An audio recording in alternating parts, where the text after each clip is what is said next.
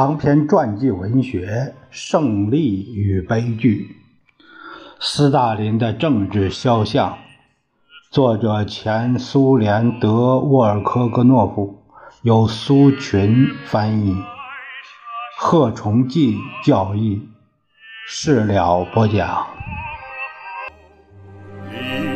我心在这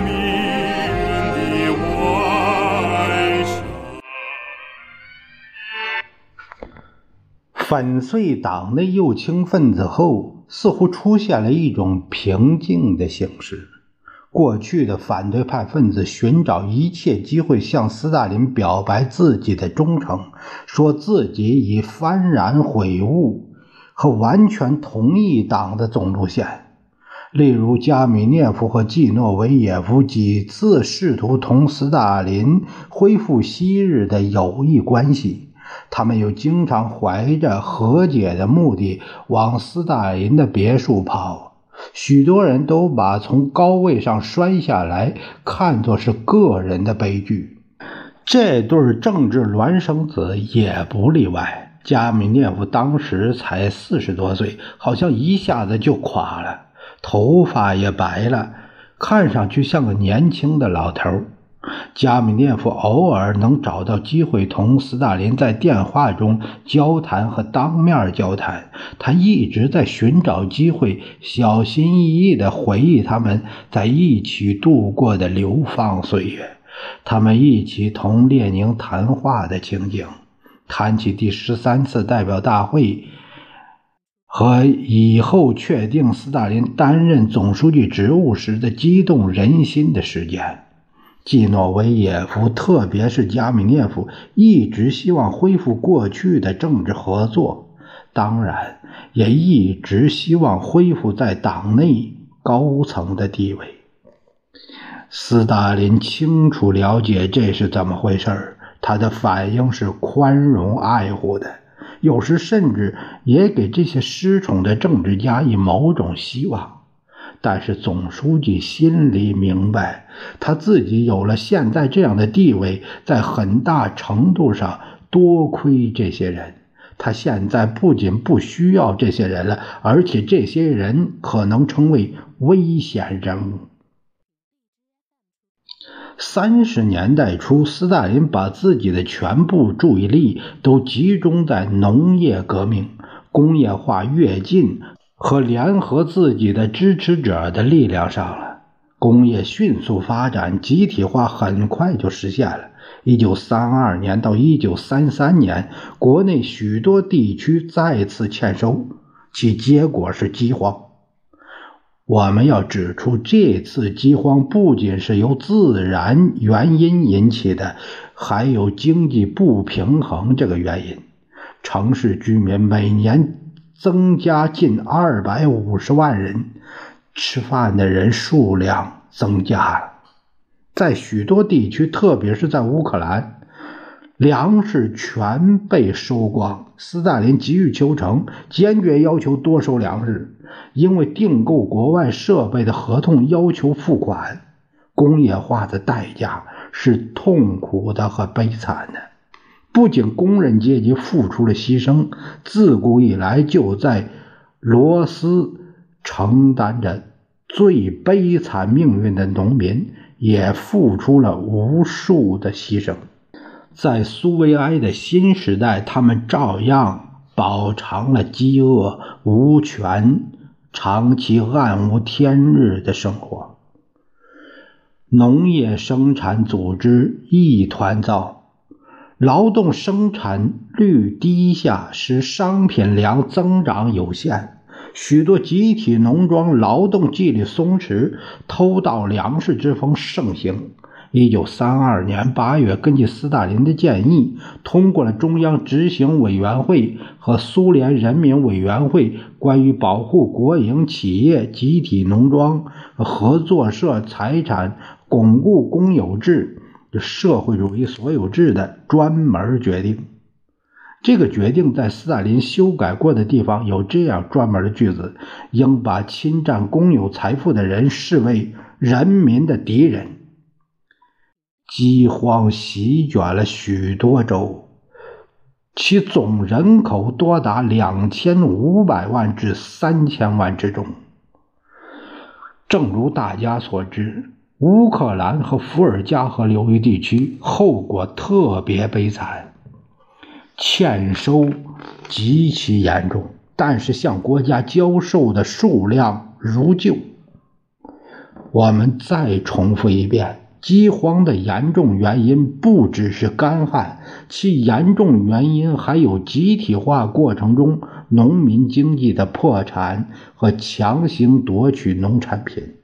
新成立的立足未稳的集体农庄交粮任务很重，完不成交粮任务则被视为怠工，破坏党在农村的政策。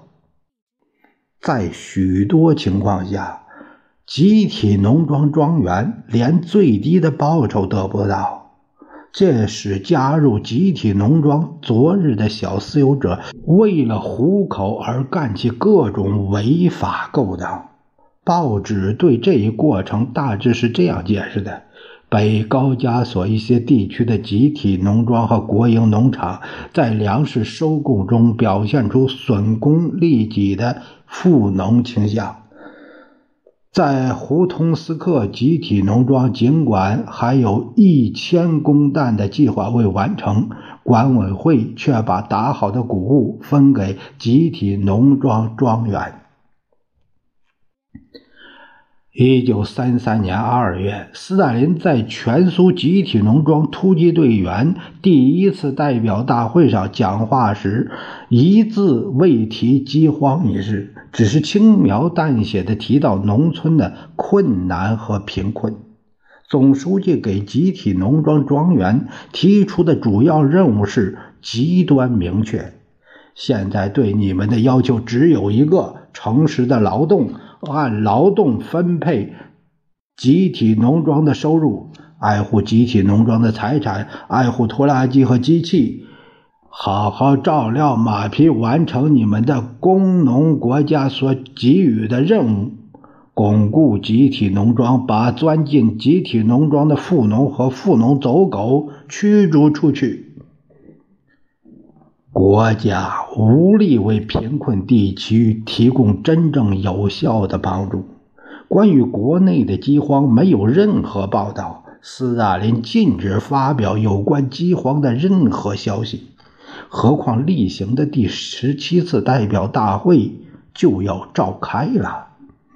这次代表大会是在一九三四年一月至二月召开的。我们的宣传把它叫做“胜利者的代表大会”，因为斯大林在中央的总结报告中说：“党和国家的成就是巨大的和不寻常的。”毫无疑问，到一九三四年，国家的发展向前跃进了一大步。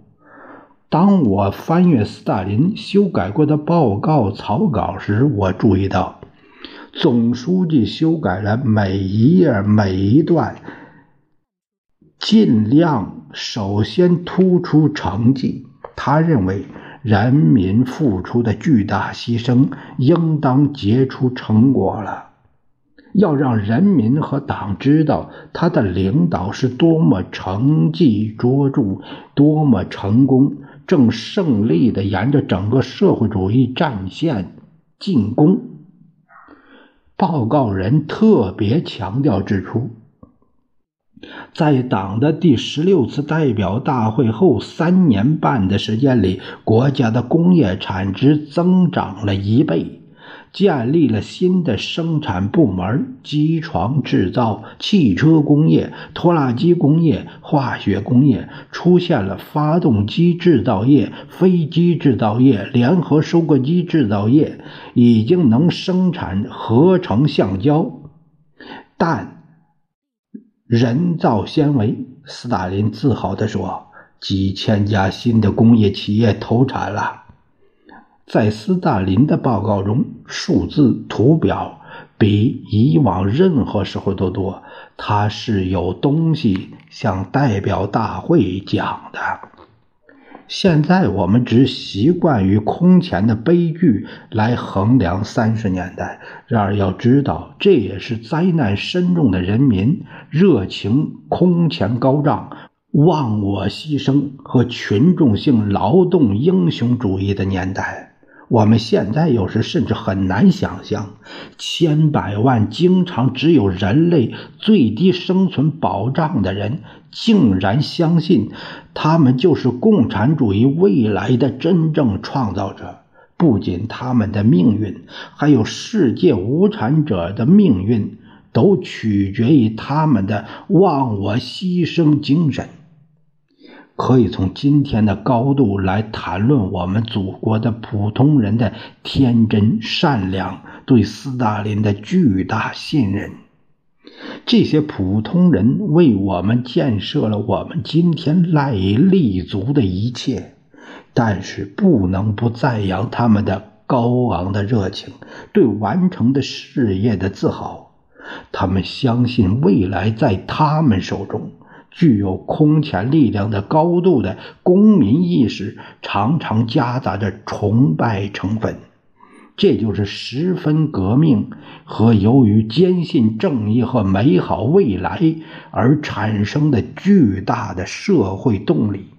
普通劳动者是非常淳朴的，有时对那种在今天看来简直是灾难的低微生活待遇也毫无怨言。我们应当永远记住这些人，记住这些创造者、领袖，经常把他们叫做群众，有时也把他们叫做螺丝钉。在这个时期，《真理报》常有一些报道。今天，当我们知道了很多情况之后，这些报道不仅引起我们的警惕，而且引起我们对这些报道的整个悲剧性内幕的深刻认识。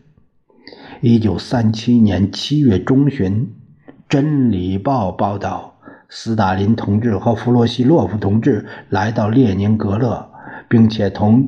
基洛夫同志一到当天奔赴白海波罗的海运河，了解运河工作和水利工程设施情况之后，经白海港口索罗卡前往摩尔曼斯克。此后过了两周，公布了苏联人民委员会关于以斯大林同志命名的白海波罗的运河。开航的决定和苏联中央执行委员会关于嘉奖建设运河有功人员的决定，苏联人民委员会国家政治保卫总局副局长亨格雅各达、白海波罗的海运河建设工程主任列伊科甘等八人荣获勋章。谢米基洛夫在第十七次代表大会上发表讲话说：“这样一条运河在这样短的时间里，在这样一个地方变成现实，的确是一项英雄的工程。必须对领导这项工程，简直是创造了奇迹的我们的肃反人员做出公正的评价。要是……”更准确地说，奇迹是几十万犯人们创造的。这样的犯人是不乏其人的，在没收富农财产、强化同剥削阶级的残余的斗争之后，国家政治保卫局总局掌握了一支巨大的人力。他们不仅建成了白海波罗的海运河，从荣获过。列宁勋章的人的职务来看，就雄辩地说明了斯大林运河是如何建设的。广泛使用犯人干活。三十年代时代最令人操心的事，就是给犯人找活干。用犯人干活并不是新思想。托洛茨基在二十年代中期在发挥劳动军事化主张时，就曾经说过：应当把敌视国家的分子大量的派往无产阶级国家的建设工地上去。看来，这位为强制方法做辩解的人的意见，并没有被忽视。